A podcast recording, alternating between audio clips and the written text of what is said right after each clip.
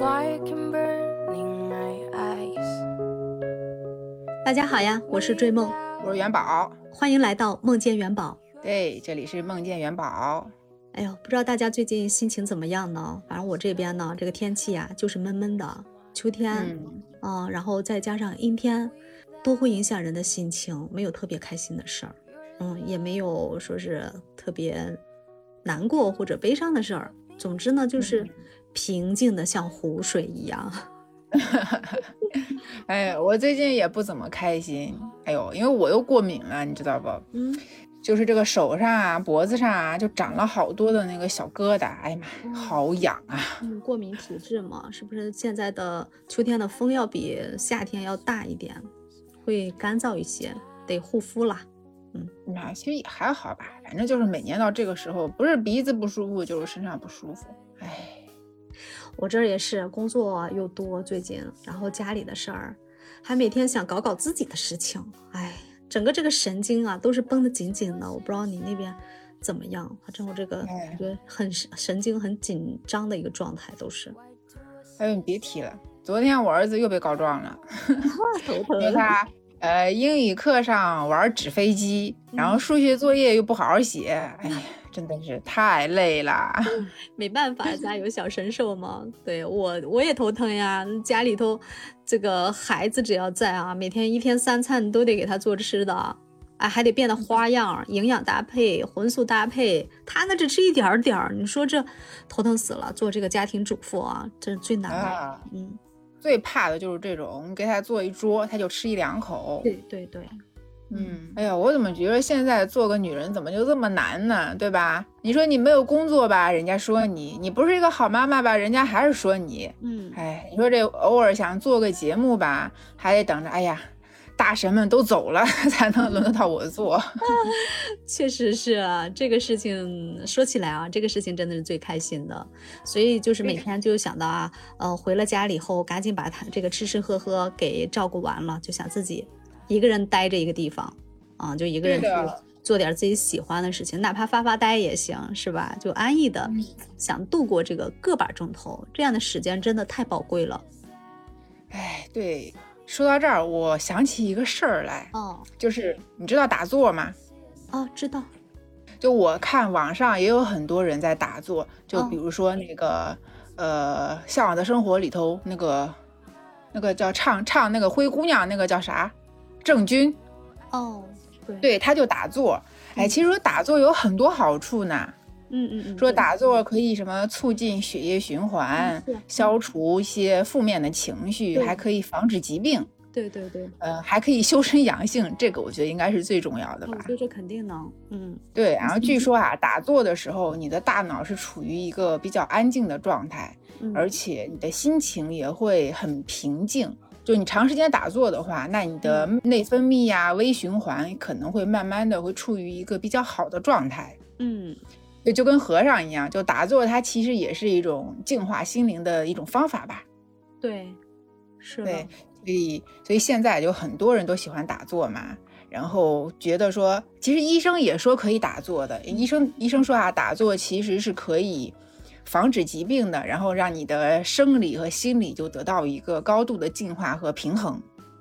对，是的，我哎，对你一说这个打坐啊，我有可有朋友安利我呢。嗯、有一个朋友嗯就是我们不是都喜欢摄影吗？经常就结伴儿出去，去到很远的地方，然后得嗯住酒店、啊，第二天专门去哪里去做拍摄，晚上就在酒店的时候，他就他都不耽误事儿啊，他晚上继续要去打坐，他就说他这个肚子。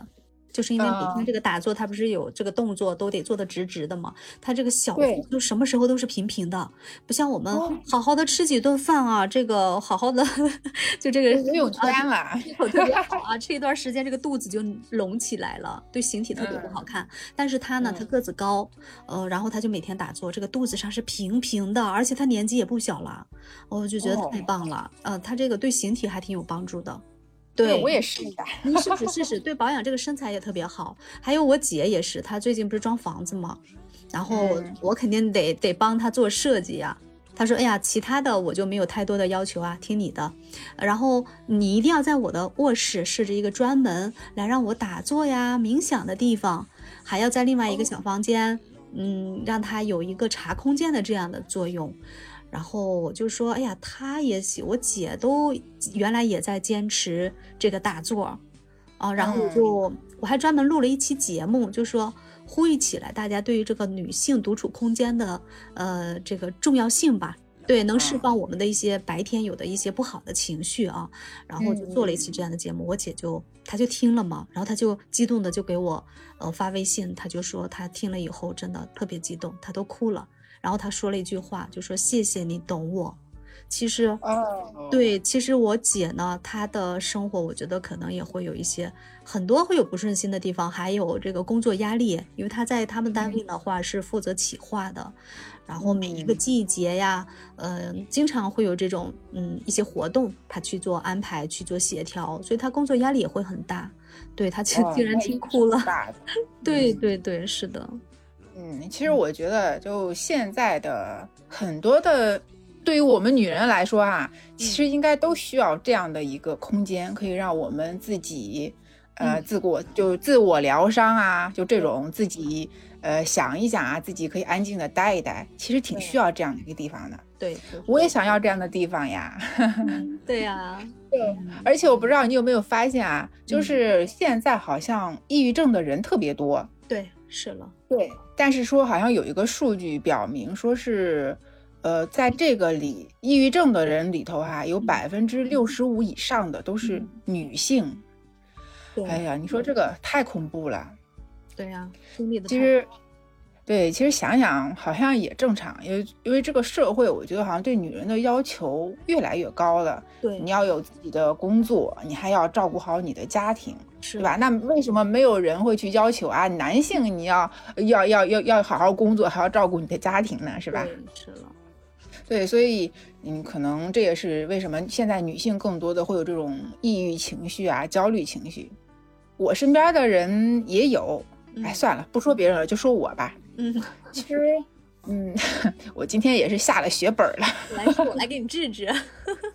嗯，其实就是我，我是在我生完我儿子那那一年有有一点抑郁情绪。哦，嗯，对，那段时间我也会有，嗯，是吧？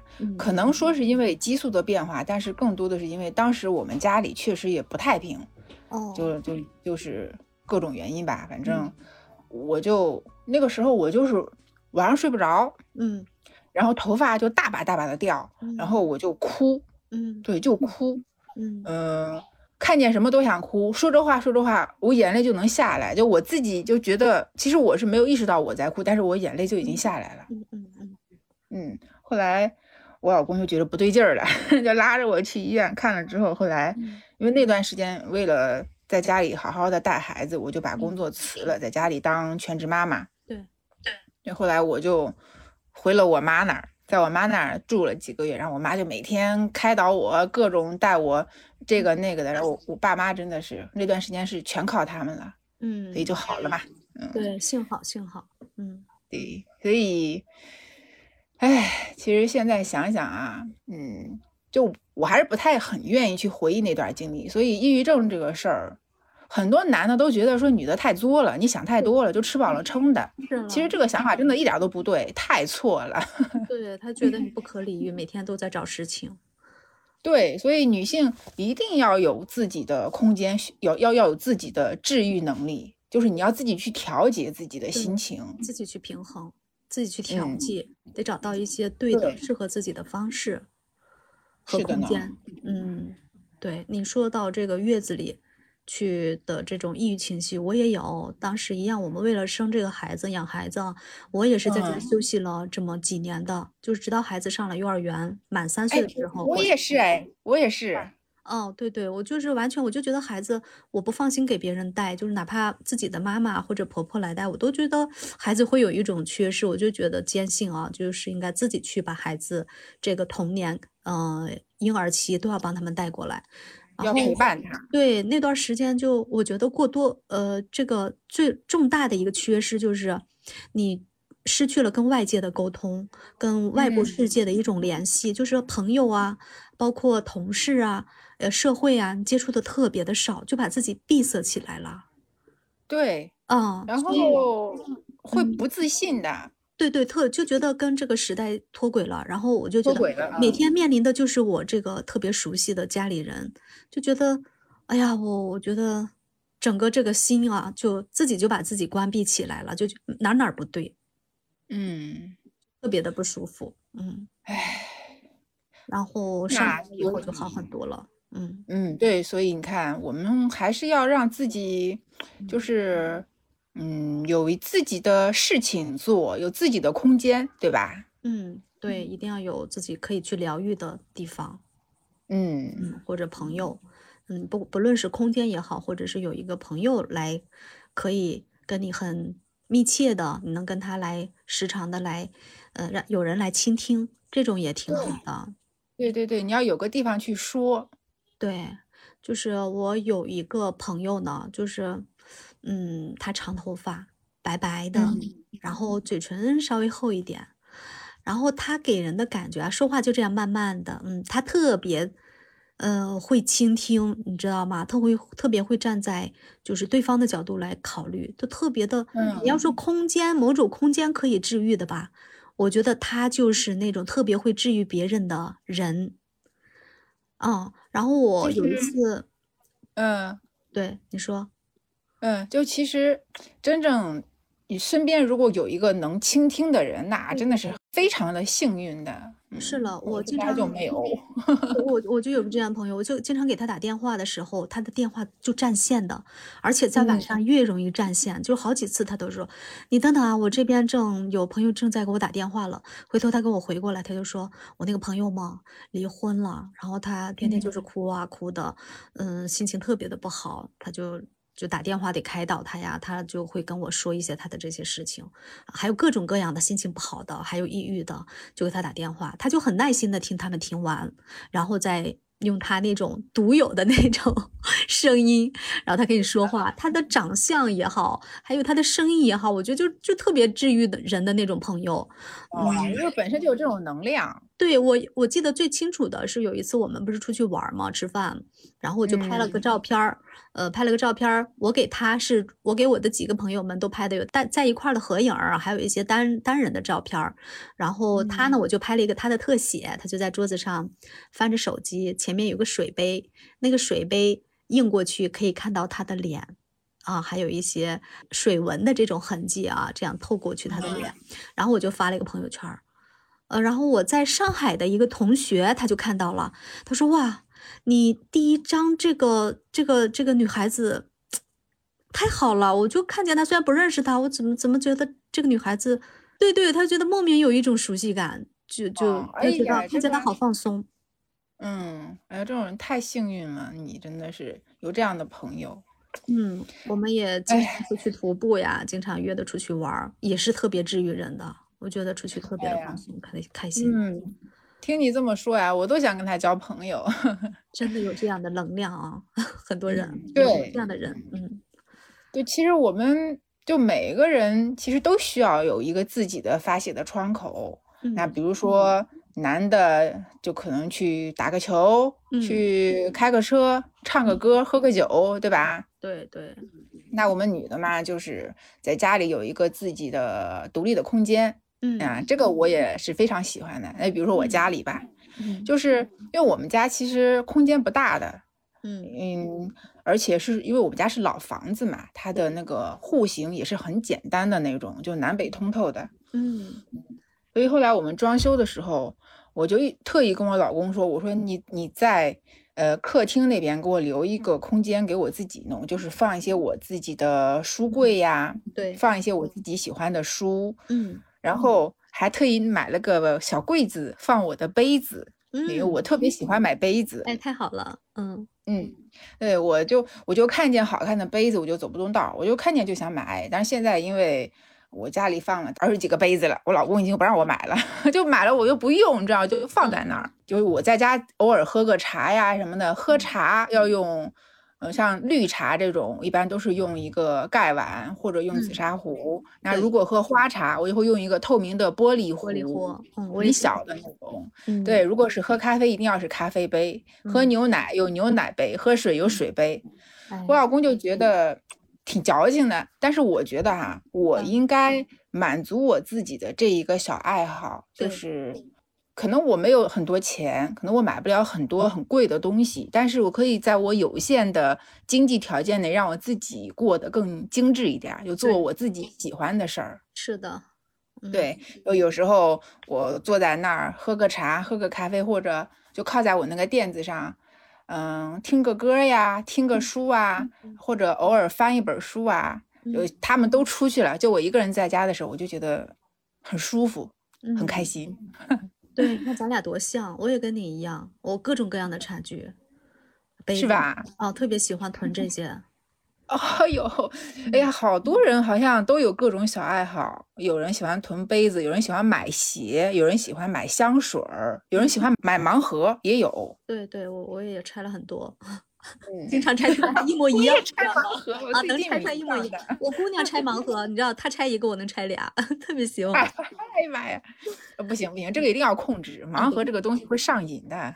对，是的，嗯嗯，尤其是拆那种有猫咪的，猫咪特别治愈。我家就养养的只猫咪，都喜欢猫。嗯，对，它就是有这种魔力。哎，对，嗯现在养猫的越来越多了。越来越多了，这个猫特别，真的是一个神奇的物神奇的物种，特别治愈。对对，就像女人一样，其实女人就应该像猫一样嘛，又慵懒又优雅，对吧？对就爱答不理，什么什么臭男人。对，还有自己的调性，是吧？对，我我我这个腔调在这儿，我就是这样。你爱理我就理我，不理我拉倒哎我，就应该这样。对我一我一个人待着也挺好的，我就在那晒晒太阳，也特别的美。嗯，对，那猫可以趴着不动的，吓死人，简直。一天都不动。对，我去我朋友那儿，就是他，我去的时候，他们家猫就在电视旁边趴着。嗯，我到他们家待了有差不多三四个小时，等我走的时候，猫还在那趴着。后来我换鞋的时候，它动了一下，我说：“哟，这是个真的呀！” 是不是伸伸懒腰？哎呀，真的是这个这个神对，奇的物种。是张了个嘴还是怎么样？我去，我说我说你们家猫可真行。对我我反正我每次啊，就在单位遇上不开心的事儿或者心情不好，跟我老公吵个架的时候，一进门我家的猫一过来，喵一声，哎，任何的这种情绪啊、烦恼情绪都烟消云散了。嗯，哎，那那那我问你个私人问题哈，啊就你家不是有一个可爱的小棉袄吗？啊，对，那你家小棉袄是不是也有自己的小空间呀？有有，呃，一开始的话，我是他那个房间呢是放的一套儿童床的呃一套家具，就是一个一一点五米的床，还有个三门嗯衣柜，呃，还有一个书桌，我还给他专门做了个地台，他可以在那晒太阳，呃，在地上玩儿，呃，是木地板的。呃，但是这是一开始，知道吧？后来那个小床他就怎么没怎么住过，因为他嗯，他不太习惯一个人住，就很多年，从到小学的时候都一直没有养成就是自己去睡去睡觉的习惯，所以那个床就一直嗯闲置的，直到这个柜子呀、床呀，就感觉他长大了，跟他这个年纪不符了嘛，所以我们就把这个哦一套就处重重重新处理了。嗯，然后呢，我就给他重新把他那个房间就规划了一下，像我家三个卧室就都有书桌，而且书桌还不小。他那个房间呢，我就利用他那个房间的呃一个格局，专门给他设置了衣柜一个呃，因为它是落地窗嘛，转角的落地窗，我给他专门做了一个榻。啊，他可以在里面又能储物呀，又可以在那边嗯坐在那看会儿书，还有一个两米长的书桌，还有一个还有一个很多就是那样的吊柜吧，啊，就是三层的，很宽，同样是两米长，三层的这样的书柜，还有一张呃一点八乘以两米的一个大的一个榻榻米，还有衣柜，就全部有了，因为那个房间也不小。呃，做出来他在对，还放下了他的钢琴，哎呦妈呀，你这个所以厉害了。他这个房间就功能特别的强大，两米长的书桌，你知道吗？最后烦恼的是什么？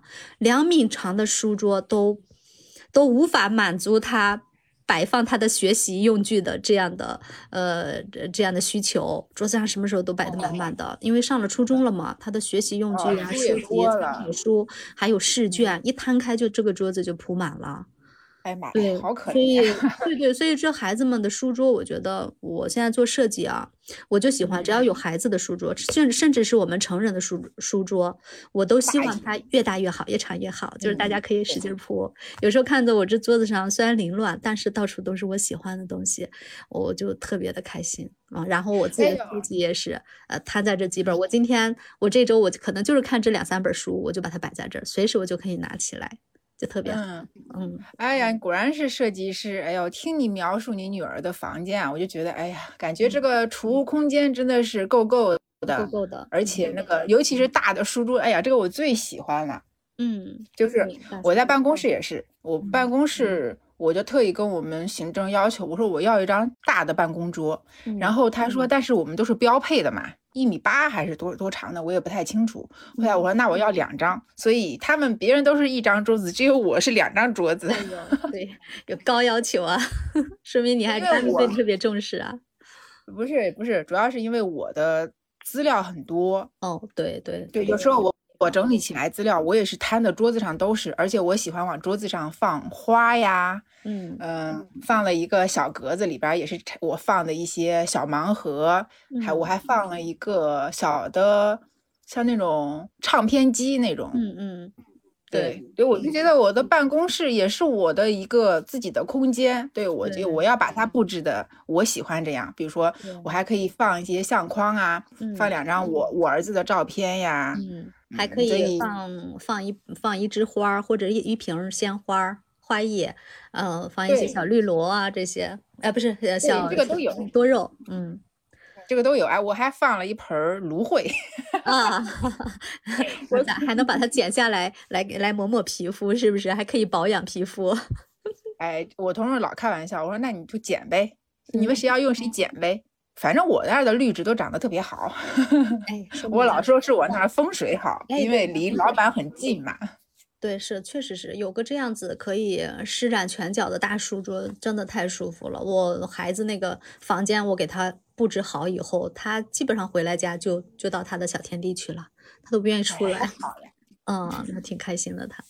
有时候偶尔会出差嘛，嗯对吧？因为我偶尔会出差的时候，嗯、嗯，我同事会说，哎，呃，我开车去，我带你一起。我说我不要，我要一个人去，我就一个人坐高铁过去，然后到了高铁再再打车到酒店。到酒店之后，我就喜欢一个人待着，就除了开会呀、吃饭呀，嗯我没事就喜欢窝在酒店里。嗯当然了，我还有一个小爱好，就是比如说，呃，吃完饭啊，晚上一起吃完饭，稍微早一点的话，那我就喜欢去找一个小酒吧，坐着喝点酒。哎，太美了。对，嗯，然后前两天不是出差嘛，嗯，我就觉得一个人在酒店里其实待着也特别好，对录录节目啊，就就很安静。我想工作我就工作一会儿，不想工作我就呃录个节目。我不想录节目我就看电视，不实在不行，就是我就放空。大睡，闷头大睡也可好了。嗯，好好。对对对对，我我就发现，其实我以前是认床的，但是我现在因为心态变了嘛，是吧？嗯，到了酒店不去好好睡一觉。还好，对睡眠质量还好，不会说像以前那样一晚上睡不着了。嗯嗯，其实出差挺好的嗯，每次出去不同的城市、不同的酒店，可以品尝不同的当地美食，还可以一个人啊想做什么做什么。嗯，这个是主要的，没人管，而嗯且也没人打扰。对，有次我去上海，我不是每年都要去去一趟上海，经常有看展嘛，然后就嗯喊了一个闺蜜，她在常州，然后她就过来陪我看展。反正酒店都订好了，我们就是白天她陪我看展，晚上我们就在酒店里面，呃，能聊一夜，你知道吗？她可厉害了，她边跟我聊天，她还在那那边能赶材料，丝毫不影响他做这些事儿，你知道吗？一心二用啊，对对，我就我就挺好的，要不然我一个人住酒店我害怕。现在一个人年轻的时候，年轻的时候，对以前啊，早年的时候，一个人就说去哪儿就去哪儿，就出门了，也都不害怕的。但是现在好像年纪越大，好像越胆儿小了，就觉哎得就想有人陪，嗯，所以我就就喊了他，然后我们就呃聊一晚上的。嗯，特别的，就是有安全感吧，就是，然后出去还能见见朋友，啊，并不是出了门儿我还是我跟跟我的家人在一块儿，也没有没有这种牵绊啊，就就跟朋友海天的聊啊，聊天聊地那种，对，就应该这样。嗯嗯，哎，其实你说到这个啊，我想起来，就是我嗯。现在住酒店一个人晚上睡觉的时候，嗯，如果房间太大的话，嗯我会害怕。对对对，是的，嗯，我会害怕，我所以我在酒店睡觉的时候，晚上一定要留两盏灯，嗯，洗手间的灯是一定要开着的。对，是的，嗯，哎呦，所以你看，年纪大了胆儿也小，确实是。越大越胆儿小。我有时候嗯就是住酒店的时候，就是会反复的去检查那个门锁好了没有，它不是有两层锁吗？反复检查，也有我也会，是吧，？我也会。嗯，啊，对啊，确实在外面安全第一，就就是会有这种担心的事儿。嗯嗯所以你看啊，其实现在的女人都已经很独立了，对吧？我们一个人出去出差呀、住酒店呀，对吧？就像我们嗯会做一些决定啊，就工作上的决定都是思想上其实也是很独立的。嗯嗯，就比如说我们因为魔都的这个播客的小伙伴不是嗯十月份的时候面基了嘛，对吧哎？呀，哦，我知道，太美了，太美了。对，那天就我现在想起来那天晚上，我都觉得很开心。对我都感受到了，我离对很远啊。嗯嗯，其实就那天，呃，有美食，有美景，有美人儿啊，还有美酒，对吧？嗯，对，就觉得外边的景色呀，外边的车的喇叭声都不觉得那么吵了。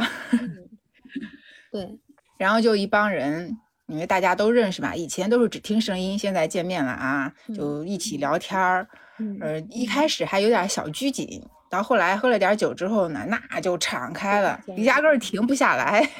那肯定啊。对，嗯，有一位大转折，你知道不？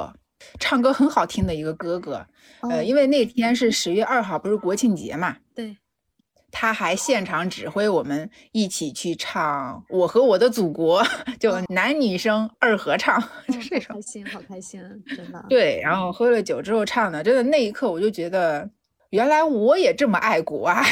对呀，而且还有这么多志趣相投的小伙伴。嗯，对，啊主要是大家都是在做同一件事情，都是因为可能我们的出发点不一样，但是大家一起坚持在做这件事儿，肯定是因为自己喜欢嘛，对吧？你志同道合的一帮人，因为缘分聚到一起，我们可以吃饭聊天儿，对吧？像朋友一样，就很开心。而且那天喝酒，我觉得喝的恰到好处，就是微醺，嗯，没有上头，微醺对，脑子特别清楚，但是那种神经又可以放松。哎，多巴对胺特别多分泌的，对吧？就在我的记忆里边儿，嗯，应该是那天晚上应该是我最放松的一天。嗯对我很少会这么放松。嗯，特别开心。嗯，对，哎，我真挺羡慕的。看上海魔都峰会啊，这么多的帅 哥靓女，随时都可以面面基。哎呦，我们三晋大地啊，力量还是比较薄弱，得赶紧扩大队伍了。嗯，嗯，不要着急，会有的。会有的。对，我就觉得闺蜜间的这个聚会啊，就特别的开心。啊，不论是男嗯。闺蜜啊、女闺蜜啊，大家在一块儿就是永永远是那种聊不完的话题，就是是的，对，就是大家现在是嗯都喜欢看什么小鲜肉啊、帅哥呀，我我就觉得我我喜欢看美女，尤其是自己家闺蜜，太刺激了。嗯，然后每次见嗯他们，我都会打扮打扮，嗯，精神的去见。但是，呃，见见男人，我觉得那都无所谓啊，正常就行了。但是我见见我这些闺蜜们啊，我就特别激动，特别开心。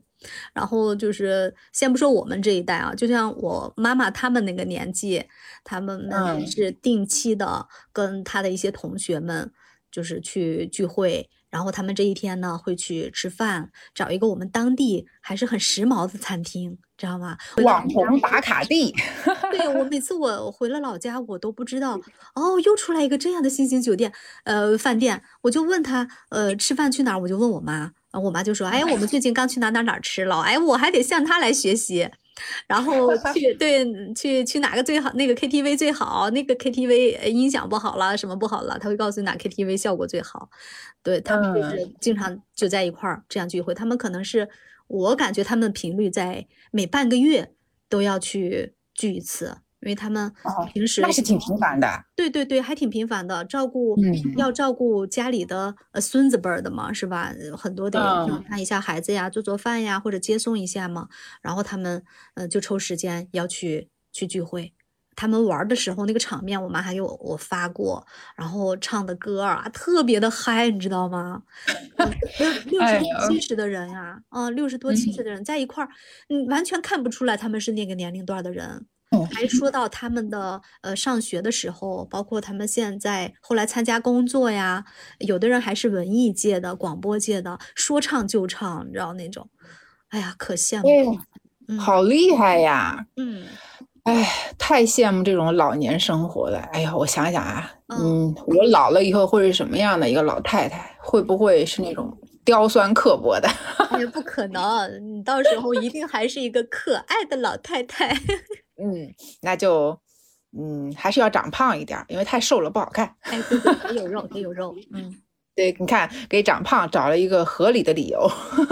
对，不能太瘦。嗯，哎呀，哎，其实我挺羡慕我们楼下那群跳广场舞的老太太的。嗯，呃，对，就你感觉他们就很有规律，你知道吗？只要有空，他们就去跳；有空，他们就去跳。嗯，而且他也不在乎。别人是怎么看他的？嗯，反正我想跳我就跳，尤其是那些就是在前边领舞的那些老太太，你就感觉她跳舞的那个整个状态呀，就很开心。就你在旁边看她什么的，她反而会更开心。对，就这种表现那种欲望啊，真的，我觉得这样的老太太真好。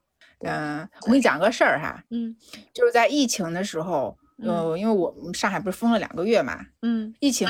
呃，最严重的时候是足不出户，就那个时候是我们正缺菜的时候，就就也发的物资也没有到，然后自己买东西也买不到，就那种都那个时候是稍微有一点儿。嗯，不安全感吧，心底，因为刚开始封控的时候，大家都很新鲜，哎，觉得哎呀，封家里了，哎，你封家里，哎，我也封家里了，好好啊，就觉得大家可以不用上班啦，可以睡个懒觉啊，晚上尽情的熬夜呀，可以该追剧的就追剧，对吧？该打麻将的就可以打麻将了，就这种，可以开始狂欢了。嗯，对，但是到了后来，嗯，发现物资不够的时候。本来说封个什么十天半个月的，后来呃越封越长的时候，这个时候其实大家已经开始心里有一点恐慌了。对对对。所以在这个时期，然后我们隔壁楼的一个老太太，因为之前就是在我们小区里边就老是带头跳广场舞嘛，她是个领队嘛，很漂亮那个老太太。就是我为什么说她漂亮，是因为她很精致，就是头发永远都是梳的特别好。对，出门的时候画个眉毛，脸上永远弄得干干净净的，嗯。嗯，而且穿衣服都是穿那种裙子啊，嗯，就穿的很整齐，嗯。嗯，然后他就一个人在楼下拎着那个很大的一个那种音响之类的吧，他就在楼下唱歌，嗯，就吃完晚饭就在楼下唱歌，唱的是《映山红》。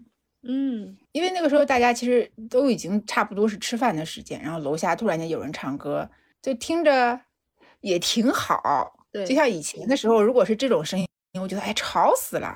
嗯，但是那段时期哈，你在听这个就觉得真的挺好的。嗯，哎，所以等我老了，估计我也可能会去。跳个广场舞吧，实现一下自己年轻时候的舞蹈梦。现在 都可以啊，哎，现在没空啊。对，一样。嗯，就是上海今年春天在这个经历疫情的时候，我们太原这边也是也在家宅了有四十多天吧。啊，我们小区你们也宅那么久啊？对，也是从四月份开始啊，然后我才开始来接触这个喜马拉雅的。然后就是那个一缘巧合，对对对，给了我机会。然后我们我们小区那个老年模特队啊，就特别的让大家看上去真的是，因为平时不在小区待嘛，白天就上班了啊，这样也有很长的时间吧，就在四月份嘛，正好是各种嗯花儿啊，嗯还有树啊正茂盛的开放的这个季节。我在这个春天了，看到我们小区真的是超级美。各种各样的花都盛开了，呃，什么樱花啊，还有桃花啊，啊，满满的树上特别漂亮。我拿着相机，我还出去拍，拍视频，是吧？对，特别美。然后我们那个老年模特队呢，他们那些呃老人们有呀，有八十多的，领队都有八十多，我觉得那个满头白发，站得直直的，穿的那个高跟鞋啊，我觉得我都驾驭不了。厉害了，你看，开心在一块儿走的走的步态，看见他们就是那种身板儿就展展的，但是动作又特别的随和，然后就在一块儿说说笑笑，然后走开工作开就特别的认真展示开，啊，就觉得他们那种仪态万千的感觉真的是不减当年啊，嗯，就觉得老了像他们一样也挺好的，嗯。说到这个，就是因为我们现在我们国家不是已经也已经进入老龄化了嘛，对吧？对其实，嗯、对于这种老人呐、尤其是这种这种很高年纪的这种老人，多一些关爱，呃，可能我们也现在也已经重视起来了吧？对，而且他们自己本身也都重视起来了，也要想活嗯出自己的风采，帮儿女们其实是在也是在尽心啊。他们有也觉得孩子们确实工作压力都挺大的，都愿意帮忙。但是呢，我觉得应该给这些呃老人们一些他们的自由的空间，也让他们去得到一种呃精神的呃充裕呀，还有这个情绪的释放。不能把他让他在家里就是干活儿，或者你就在家里头歇着。对，你就说咱们播客群里头不也是嘛？你看那些姐姐们不都是要么要退休了，要么是已经退休的，你看还还来做这个播客，而且啊，最最主要的就是他们有一些观点就还挺犀利、挺有深度的。对对，可能是因为他们也有一些阅历了嘛，对吧？所以感觉还挺佩服他们的。不知道我老了以后会不会还坚持做播客？我们尽力呗，我们加油，把身体养得棒棒的，这是关键。对的，嗯就是有很多人在我们做这个播客呀、有声书的领域啊，都做得特别的棒。我记得我们参加训练营的时候，有就有两位同学，他们一位的年纪是六十八，一位年纪是七十八。然后他们这么大年纪啦对他们之前做的职业，一位是做英语老师，一位是嗯做就是人事管理，哎，做啊经济管理、管理，对对对，特别在事业上，他们到现在也是侃侃而谈，能给到我们一些好的一些建议吧。有建议啊对我们年轻人确实有时候希望，大家都说嘛，家有一老，如有一宝，就他们身上很多经验，我们就其实很愿意跟我们年轻人去分享。嗯，嗯，是的。哎呀，那咱们得好好的努力呀，那争取几十年以后吧，对吧？咱们也能像他们这样，对吧？呃，做自己感兴趣的东西嘛，对吧？就像播客啊什么的，那就争取做它个七八万集的。对，这是一种灵魂的自由，嗯，是的，很治愈的。嗯。嗯都是一种我们一个给自己一个自由的空间，不论是从真正的这个，呃，从生活里，从这个房间里，还是从我们的心灵上，都要有给给自己一个足够的空间去去放松、去治愈，对吧？嗯，对的。Passing by a nice coffee, dreamed was your favorite cocktail, your margarita. 哎，追梦啊，就就刚才我们一直在说什么在家里，在办公室里，那你平时出门吗？我总觉得你好像很喜欢待在家里。哦，也不是，我也有特别想要出门的时候。啊，就像我们就是女人嘛，总要总有那么多天是心情不愉快的，不想把自己闭塞起来的，就想出去疯的。我也有，呃，还不论是工作关系啊，还是自己就某天就想特别去一个餐厅吃点好吃的，或者去某个酒吧喝点小酒。呃，我我也很很小资的，你们 咱俩这个我知道的。对。嗯，那你会去书店吗？会，书店是我最喜欢的地方。我曾经因为就是，嗯、你知道钟书阁吗？听说过。对，钟书阁是设计界的呃女才人理想的一个呃设计作品，呃，他做了一系列的钟书阁，在各个城市。然后杭州的钟书阁刚成立的那两年，就特别的嗯风靡全球，这个尤其是书店这个系统吧，还有设计界。然后我那会儿就因为这个书店第一次去杭州，我就是去为了看这个书店。然后到了杭州以后，对我在那个书店泡了呃很多次。我住的离那儿比较远，当时酒店给订偏了，不知道在哪儿。然后每天就呃坐着很长的公交车，就专门去那个书店去看。去，我喜欢书店，本身就喜欢书店的氛围，尤其是像这种有设计感的书店，比如说还有先锋书店，我还会因为一个先锋书店专门跑到那个杭州的，呃，畲族的戴家山上去。当时我还带着我的女儿，她当时很小，才二年级吧，特别小。然后就我们俩，我带着她从当地，嗯，从杭州到了呃桐庐，到了桐庐，然后再去找这个戴家山。找到以后，嗯。呃，当当地的那个出租车都不知道我说的这个地方在哪里。对我订的民宿，然后就找到出租车以后，把我们送到那个山腰上。我然后我联系那个民宿的老板，他下了山，呃，下来来接的我们。然后到达那个民宿以后，嗯，他有个三层楼吧，啊，然后各家有一个小泳池。当地它是最有名的一个民宿，叫秘境。嗯，很多城市里的人，上海啊、江苏啊、杭州都会到这里来过周末啊，还会开一些呃作者呃，包括一些学者的见面会。然后我到了那儿以后，我们中午就稍微休息了一下，嗯，就去到。那个先锋书店就在我们住的这个民宿后面，咱先不说这个先锋书店啊，我就说这个民宿。好呀，先跑个小。下次我也去住住。对，这个这个民宿呢，呃，当时我订的是二楼的一个稍微小点的房间，然后那个老板娘就特别的好，说你看今天。客人也不多，你们远道而来哈，呃，我给你们升级一下，你们住到三楼的那个小木屋去吧。三楼的小木屋，它就是那种斜顶的，呃，三角形的那个顶子，然后，呃，左边是一排衣柜，右边呢。出去，中间是床，右边出去是一个很大的露台，然后到这个露台上，对，露台上有什么呢？有浴缸，还有一个休闲的大沙发，然后透过这个浴缸，你能看到远处下面下方不远的地方，看到那个秘境那个民宿的全景，一个大大的蓝宝石一样的湖泊，呃，就是人造的游泳池，呃，人造的游泳池，然后再往远处看呢，就是戴家山它上面的竹林，茂盛的竹林。特别的棒，特别的那种感觉特别好，我姑娘就特别的喜欢。然后这个民宿的老板娘呢，还给我们贴心的，早早的就把那个驱蚊器，啊，就给打开驱蚊子。啊，就我我们去杭州那个印象就是那边的那个蚊虫叮咬呀，真的是一个大问题，而且它那个虫子叮的都很毒，都得去医医院去治疗。对对对，南方是这样的，南方的蚊虫。嗯，对北方人不太友好。是了，我们就看了一下这个环境，然后空调也打开了，驱蚊器也打开了。中午就让孩子睡了一觉，下午我们就赶紧去到那个呃民宿后面的那个书店。反正这那两天吧，就就是呃书店，嗯，还有民宿这样跑来跑去的，就特别的自由。你多会儿想去书店泡着就去。然后这个民宿的这个呃老板娘呢，呃，她有个婆婆也在这住，然后她做的那个。当地的那个嗯那个菜呀，呃，真的是特别的有特色。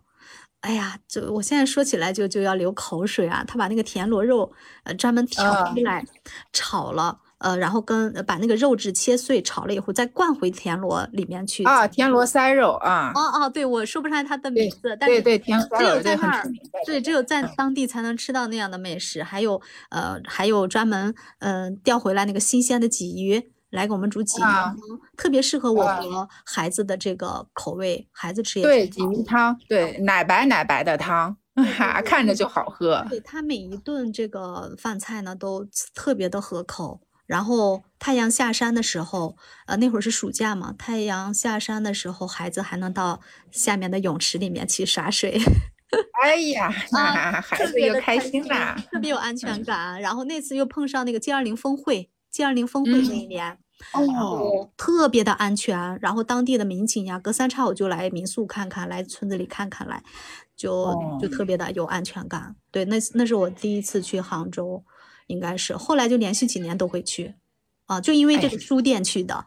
哎，这个好，哎，就是说上海好像也有一些网红的书店，但是我觉得哈，好像是形式大于它的实质内容。就我在某书上也看到过，但是我没去过。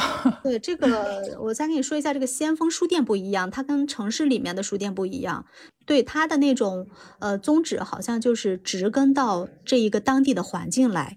呃，包括这个到戴家山这个书店，它就是取当地的那种原木木材，还有窗框，都是植根于这个嗯当地的这个这个寨子里的老物件儿。呃，包括它的一砖哦一瓦这样子建起来的。都是老小，哎，这个好用心呀。对，它会去，应该是一种有机的这种存在吧，就是像就从这个当地长出来的，而不是我要往往这一个古朴的环境里去安一个新型的材料。它的设计的这种，嗯呃原则吧，我觉得是在这个地方地方上体现的很不一样，就会吸引到我。嗯，我是不是能这样理解？就是它整体的设计，就好像跟这个环境，它就是就应该是这样的，就是浑然一体的，是吧？植根于这个土地上。嗯，哎，这个挺好。哎，这个村子的人，我觉得都特别的幸福。嗯哎呀，说的我都想去了。你离那边近，你一定要多去找找这些地方，还有那个呃莫干山呀，民宿都特别的多，呃，包括一些书店，还有他们的社，就是这种当地的呃村子里面盖起来的这种公共的书店，都特别的好，特别值得去。你你可以安，你可以私下安利给我一下，因为我对这个其实确实是不太敏感。像我这么懒的人，大概一般出门儿就是先看看，哎，这个城市有什么好一点的酒吧。嗯，它两种不同的感受。嗯嗯，呃，就是因为就说到了一个地方，你要想要去了解这个，更快的去了解这个地方，你就去什么呃菜市场啊，嗯。去一些博物馆呀，对。啊，就像你会喜欢去书店，那我就喜欢去找这个城市里边就稍微好一点的酒吧，嗯，就也不去那种很闹腾的那种，就是很嗯。安静的，可能地方不太很大，嗯、嗯。就几把椅子，但是呃放着爵士乐，安安静静的，你想聊天儿就聊天儿，不想聊天儿你就坐在旁边一边喝酒一边听别人聊天儿，这也挺嗯好。对，嗯，反正我也去了这么多地方了哈。我印象最好的一家小酒吧是在扬州的时候，嗯当时那天实在是太无聊了，嗯因为那天晚上那个跟同事一起吃饭，我就不高兴去了嘛。嗯后来嘴巴痒嘛，就是想喝一点东西，嗯但是你又不想喝水呀，不想喝茶呀、咖啡这种都不想喝，就想喝点酒。嗯、然后我就在网上搜，就搜到了这么一家酒吧，说它的呃装修外表看起来就是很不起眼的，你就很容易把它忽略掉。嗯后来我就打电话过去问，问了他正在营业，我就打车过去了，确实不太好找。嗯 对它的呃整个外墙就是黑色的，哦，然后在门口挂了一个很小的牌子，嗯上面写的他的名字。他的具体的什么名字我已经忘记了，因为是英文的。嗯对，你要走进了才能看到。反正你进去之后推开他的他的门，然后里边儿就是那种暗暗的灯光。最先看到的是一个吧台，它的后面酒柜上好多的酒。嗯，吧台是一个那种弧形的，然后旁边坐放着好多的椅子，然后还零零散散的放了几张小桌子，有一个。小就是在左边吧，还是右边？反正就是还有一排小的沙发可以坐，还可以坐个几桌人。对，因为我去的时候，我进去一个人都没有，嗯就就那个老板和一个员工一样的。我说，呃，我是走错地方了吗？他说你是不是刚刚打电话说来要喝酒的？我说是的。嗯他说啊，没有没有，因为今天是工作日，所以来的人比较少。因为他们主要就是鸡尾酒吧。对，我进去之后，他就给了我菜单，我就说，呃，你帮我现调吧，我就不要你这个单子上的酒了。嗯他就问我，哎，你喜欢什么样的？你平时喝酒吗？我说喝的。呃，一般喝多少度的？你喜欢什么酒？底酒要什么？伏特加还是白兰地？什么样的？那口味是偏酸一点还是偏甜一点？嗯然后最后啊说，呃，给你放一点糖还是怎么样？我说你给我稍微放一点点盐，在那个杯沿上放一点盐吧。嗯，反正调了两杯酒，嗯，一杯酒加盐的话，一圈加盐的话，我记得应该是那个叫玛格丽特，是不是？对它它是那种对玛格丽特是有盐的，对，嗯然后他他自己调的这个，我就问他叫什么名儿，他说了，我也忘记了，反正我这个人记性很不好的。元宝量身定制元宝。对，反正就是，我就跟他一边聊天，然后一边他就有一搭没一搭的跟我聊，跟我就问我，我就跟他说，然后他就一边说，就很快的就调了一杯酒出来，嗯一反正一杯底酒是伏特加，一杯底酒是白兰地的，因为我就喝完之后，我说我要再来一杯，你给我换一种，换一个类型的。哎，你还记得那个什么样的口味吗？喝到嘴里，因为这是单独为你而调制的呀。呃，好好品。第一杯，嗯，第一杯的话，它的颜色是调出来就没有很花俏，就底下是有一点点绿色，好像，然后上面是那种有一点浑浊，就也你，但是它又不像是奶色。然后喝到嘴里，因为它是有盐的嘛，我就会习惯性先喝一口加盐的。喝了一口之后，就入口一点点酸。嗯，那个酒进到你的喉咙的时候，你是能喝出一点点呃酒的味道，就是那种伏特加的那个那个那个酒的味道的。嗯嗯，但是也不辣，也不也不难受。然后喝下去之后不呛得慌。有的鸡尾酒它会很甜。这个倒是不甜，对，但是很小一杯。然后我喝完之后，我就再来一杯，再来一杯。他有说我给你换一样吧，我说好的，他给你换一样适合女孩子喝的酒。嗯，然后这杯酒是长得就是调出来是红色的，然后里边放了一些冰块。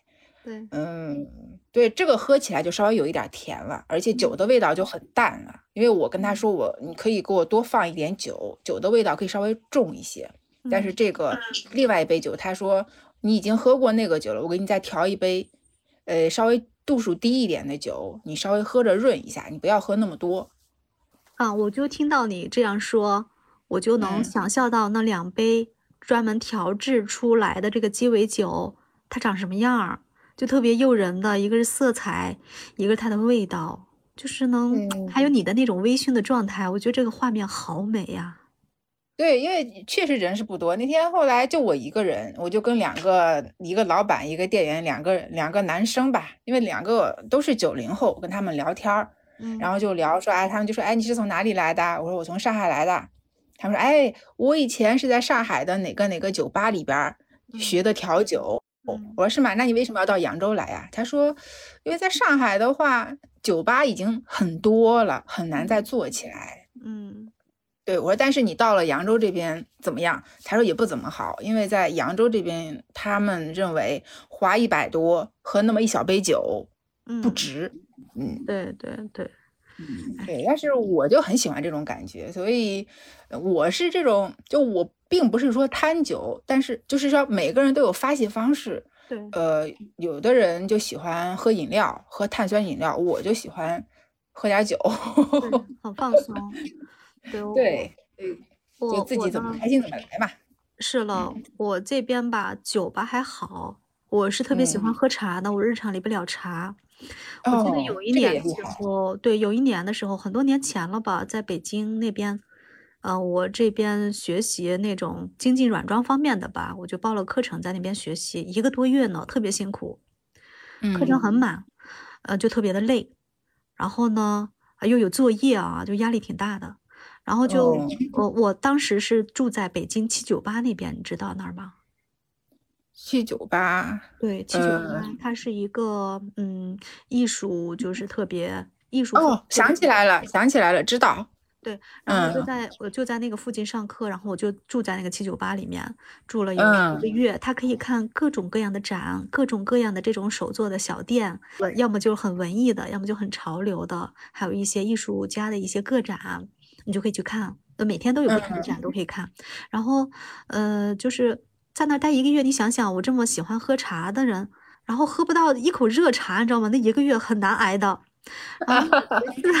不经意间，我就哎，就有一次转的就比较彻底嘛，在那天时间比较足一些，我就转的比较彻底，在七九八就碰碰到一家那个呃白茶店，它是我最爱的白茶，对，白茶店福鼎白茶。然后就进去以后，他那种嗯。他那个店内的陈设是像那种日本名档的感觉，他会把各种各样的茶做成一个牌子挂在他那个柜台上面啊，就哪个牌子，各种各样的茶。然后呢，我没有去他的包间呀，各种其他散座那边，我就坐在吧台上，他也有吧台，然后吧台上他可以煮茶，可以泡茶，嗯，然后这个老板那天人很少，也是人特别少的。然后进去以后，他说你想喝什么茶呀？我说，嗯，就白茶，老白茶，煮一壶。然后就煮，呃，就是，哎呀，呃，喝喝第一口的时候觉得哇，好久没有因为出门时间太久了，好久没有喝这么一口热热的这种呃老白茶的味道了，它是带一点点那种枣香味的。茶汤呢是那种特别浓郁的那种黑红色。哇，这个茶汤。对，然后对于冬天来说的话，特别干燥。我们北方，尤其是北京，特别的冷。那段时间在十二月底、十二月份啊，那年是北京最冷的冬天，我感觉。你倒是 挺会挑。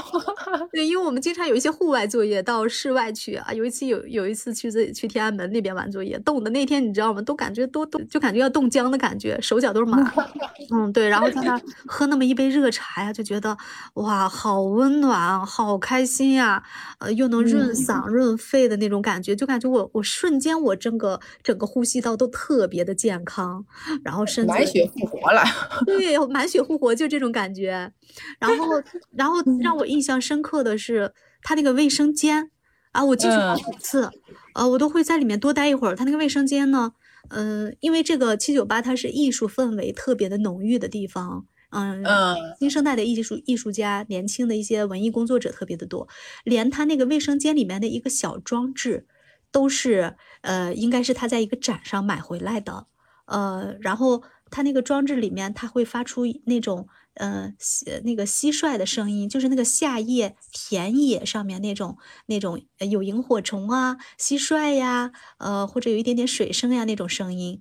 然后画面也是那种呃田间那种画面，然后还有灯光，然后它里面还点了一支香，就是那种无感的体验，就在这个卫生间里面表现的淋漓尽致。哎呀，果然是啊，艺术的天堂。对，艺术的天堂，就那个卫生间里面都让我感觉特别小啊，宽度有一米宽，呃，然后呃宽长有一个一米二左右，就这样一个小空间。然后这个小装置呢，就挂在墙上，有一个三十乘四十厘米这样的一个壁挂式的装置。然后它的无感体验就那么的，呃，那么的充盈，我就爱上了这个洗手间。哎呀，那个茶给我的印象太好了。嗯，然后后来呢，我就带我的同学也去去了，大家都喜欢喜欢上了这个地方。哎，好好啊！哎呀，这么我觉得你是一个就特别呃细心、特别能发现美的人。像这种小细节，很可能就被我忽略了。对，因为跟职业有关系。我包括出去哪个地方玩也好，或者去度假也好，你就随随便便一个地方，我都能发现跟我这个职业相关的一种审美的那种挖掘。嗯，那好厉害，这是一种职业病，但我觉得很幸福，让我很职业病挺好的。对，那时 刻都能，因为我看不到那些让我情绪不开心的地方，我很多就是哪怕再到一个很平淡的地方，我都能迅速捕捉出来它吸引我的点。对，哎，这个多好呀！你像我这种这种粗俗的人，对吧？就只能呃玩个露营啊 什么的，实在是无聊了。就是只能去户外，对我我这种室内的我真的是很难发现。好呀，户外也很好呀，心情呀，包括你的视野呀都很开阔，然后再喝个小酒，哎，微醺一下那种感觉，小风一吹。你又不能在室外喝酒，你带个孩子出去露营，喝个酒啊。他睡了，我可以喝酒，但是那个时候就只能喝啤酒了。对，啤酒，或者是我买什么 Rio 啊那些那些啊，对对对，Rio 啊，哎，上次我们去露营就买了这个，哎，想的可好了，把孩子哄睡了，我们就坐在那儿，嗯，看着星星，嗯，吃着烧烤，喝个啤酒，喝个 Rio，哎呀，想的可好了，结果。可冷了，冷的我恨不得把毯子都披上。嗯，对，应该多带点防寒的东西，然后看看是什么样的一个天气，提前看好天气。其实是看过的，只是没想到那么冷。外套其实也是带了，但是感觉穿上去之后，因为你喝了啤酒，而且那些那些个男人要喝冰的，还特意带了个冰包过去。哦呦天呐，那个酒都是冰的，哎，奶奶个腿的，真的是，我又要说了。太不疼老婆了，就是，真的就想到自己，哎，其实到山间里面就是有这个温差会比较大一些，跟城市。对，所以哎呦妈呀，给我喝的我越喝越冷，后来我说我不喝了，然后我说你要给我烧水喝，然后又把那个酒精炉翻起来，哎，又又弄了个壶，烧了一壶热水喝，我就抱着个一次性杯子里面抱着热水在那喝。不过这就有经验了，以后你们再去露营的时候，这些问题就都能想到了。对，然后前两天跟我说，哎，我们去露营。我说现在都这么冷了，你去露营，疯了吧？不去。对，我说白天还可以考虑一下，对吧？白天咱们找个公园儿，支个帐篷，支个天幕，我们带着椅子过去泡个茶呀。或者白天嘛，就你不想自己烧烤，你可以叫外卖嘛，对吧？你可以叫过来吃一吃，孩子们玩个飞盘呐。比如说去那个什么那个体育公园，它有一个彩虹滑道，可以让孩子们去玩，对吧？我们女人们呢，就可以坐在这儿嗑个瓜子儿，喝个酒，聊个天儿啥的，对吧？带个娃呀，都是男人们的事儿了。对，特别的放松。嗯，我应该也就是这俩爱好了，一个就是喝酒，一个就是出去玩儿，就是去，哪怕我去个公园。嗯，扎个帐篷坐一会儿，我也开心。对，这种感觉特别的棒。起码你有一个渠道，有一个空间去释放自己的这种情绪，还有日常工作呀，包括在家里一天一些家庭琐事的这种一个发泄渠道。因为大家都有心情低落的时候，就需要有这样一个空间去让自己开心起来。嗯，平衡好。哎，这梦，就刚刚你提到你妈妈她们闺蜜几个，不是每个月要聚，每半个月聚一次，对吧？对。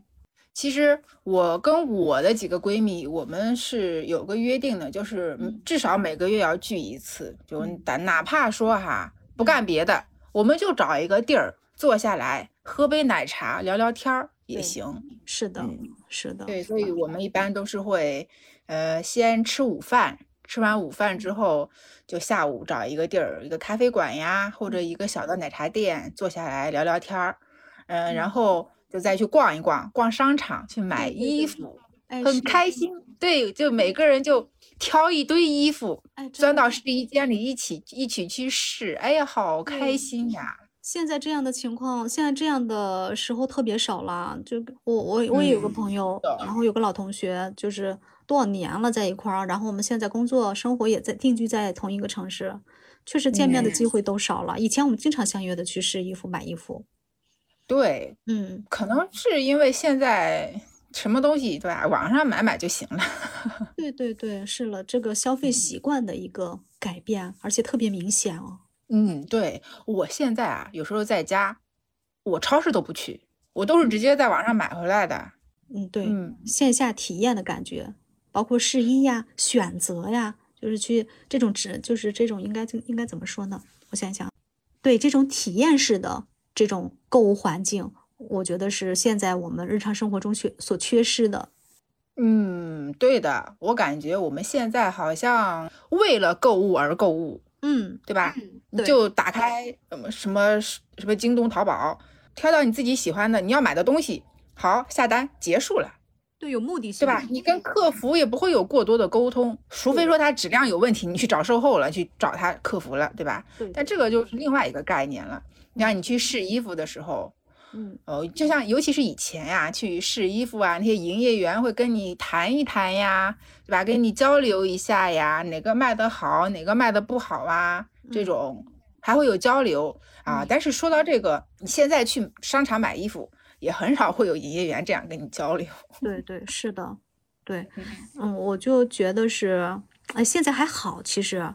早先的时候啊，因为网店还没有像现在这么发达嘛，所以去呃就是这种线下的店就是我们日常的一个消费习惯。但是现在网店多了，它这个实体店的竞争压力大呀。你去掉一个是店里面啊，不管是这种品牌的也好，还是一个普通的小店，大多数他还是比较重视的吧，因为现在线下来的这些顾客太少了。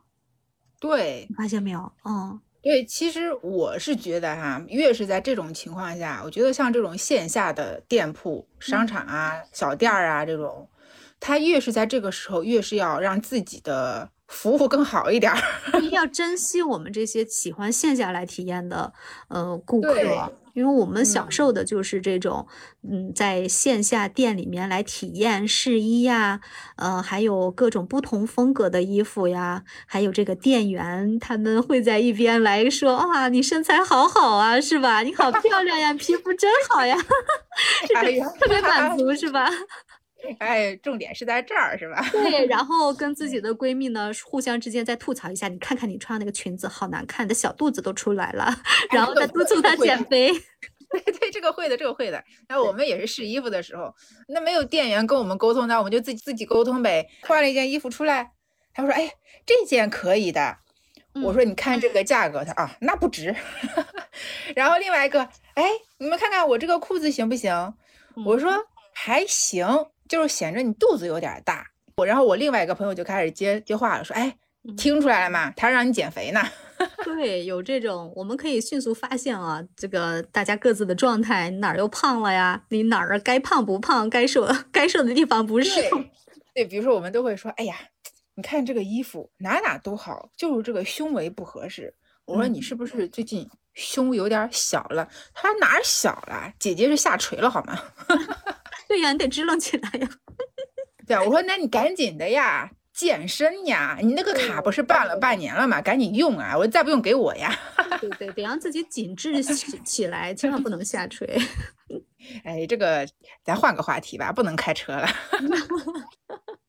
真的，这个跟就线下体验，我觉得挺重要的，就有助于我们这个心情。真的，对，主要是能试好多好多的衣服。你在线上买，你又不能试穿，对吧？对，是了，嗯。嗯，所以我一般在网上买的都是像那种均码的基础款，又是均码，那买回来就能穿，对吧？对，像稍微那个一点，像大衣呀，一定要去店里试，试完才买。对，还能发现自己一些不一样的美。就是我有一个同学，她是就我们经常以前经常相约聊，呃，就是逛街的那个女同学嘛。嗯啊，他是哎呀，我们高中到现在了嘛，这多少年了？几十年了，二十年了都有。呃，然后他呢？不要暴露你的年龄。不怕不怕了，可以擦掉这一句。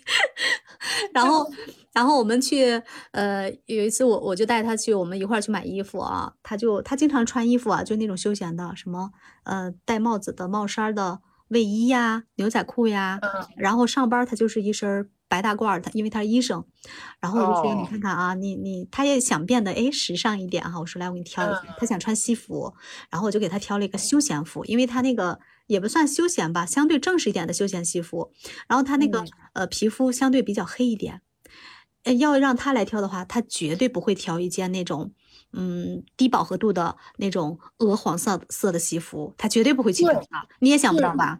对对对对对，我就说我也。不白，所以我也很很很很经常会避免这种颜色。来来，你你说说为啥要挑这个颜色呀？对，因为它皮肤黑，但是这个黄呢，它不是那种呃饱和度，我刚才说的特别的低，然后它那种属于那种鹅黄色的淡鹅黄。然后那个颜色呢，是这个品牌，我觉得他们每个品牌研发的主打色不一样嘛。这个西服就，然后他们这个色彩，我觉得做的特别的棒。然后那个剪裁呀，也适合我这个同学，因为我同学他这个相对那个呃身材呢是属于相对硬朗的，嗯，紧实的啊，有一点肉肉。然后他这样到到这个屁屁下面啊，能盖住一些，但是也不会很长。他一穿上呀，就特合身儿。然后他也没想到，他往镜子跟前一照，他说：“哇，这颜色。”哎呀，真的，我从来不敢挑战这个颜色，这结果穿上很惊艳啊！营业员就不用说了，营业员肯定是一堆吹捧，但是我是夸，对对，因为我是作为他朋友，我肯定要对他很负责任，真的穿的好了我才会叫好。对，然后他就穿上就真的特别的棒，那身衣服，我我都没想到能给他挑一身那种鹅黄色的西服。哎呦。太好了，要大胆说的，我想尝试一下这种颜色了。尝试一下，那个把那个黄色来调好。但是那个哈，我皮肤不是偏白吗？他说你也穿，我说这不一定适合我。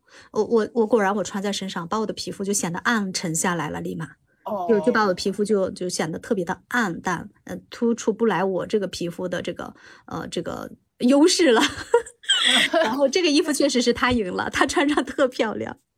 哦，还真的是啊！哎，对，你可以尝试一下。它有时候我们选衣服的时候，它的这个形体呀，包括它这个，尤其是色彩跟我们的皮肤，它是可以去互相去提的啊，互相去。对对对对对啊！哦，哎，其实你说到这儿，我想起个事儿，就是因为我的头发是特别黑的，嗯呃，以前我都是直发直头发，因为我头发硬。嗯嗯，然后前段时间我去烫头发，他就一直那个发型师一直跟我说，哎，我建议你上一个颜色。我说什么颜色？他说你上一个冷茶色。嗯，呃，这样的话会衬得你白一点儿。嗯，我说那不应该是黑色才显得白吗？他说不一定的。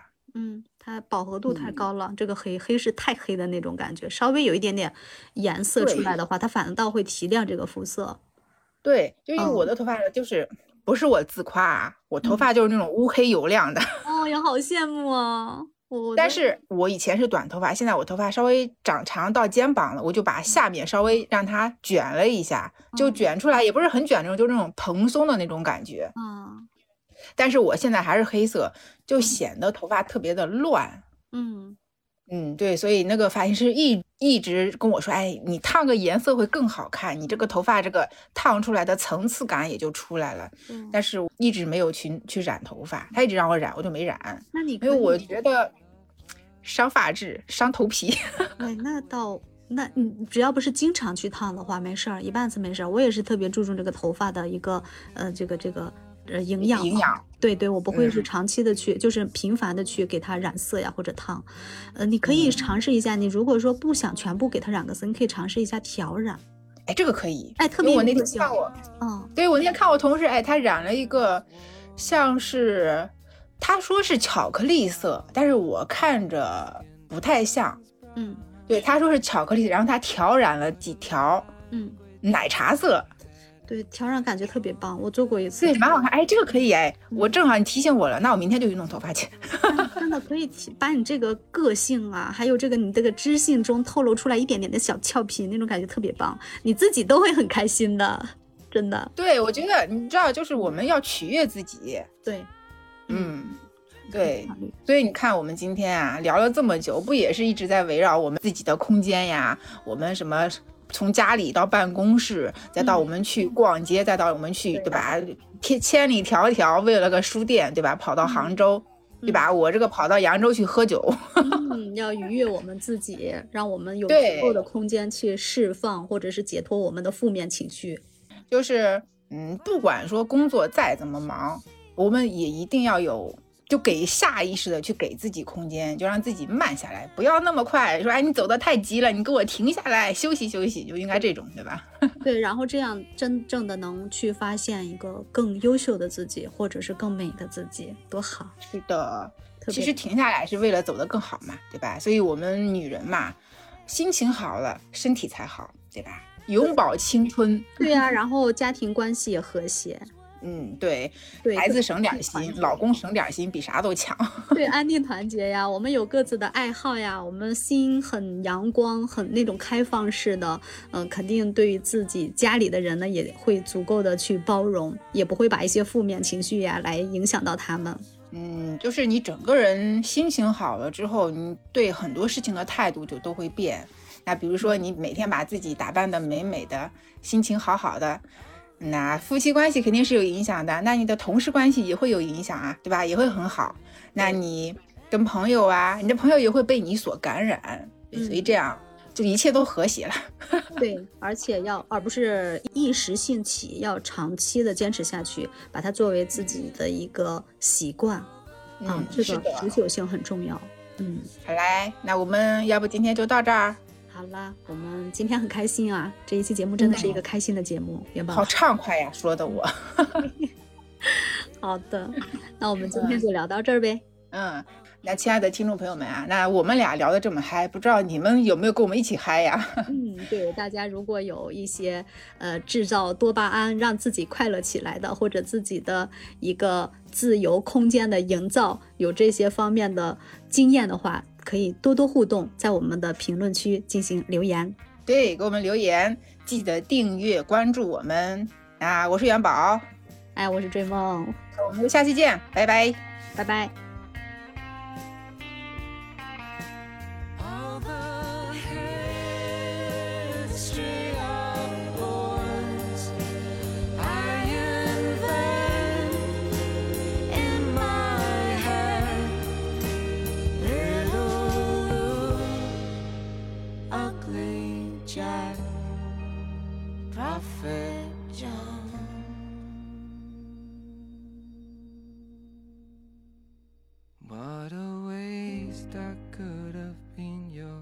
above.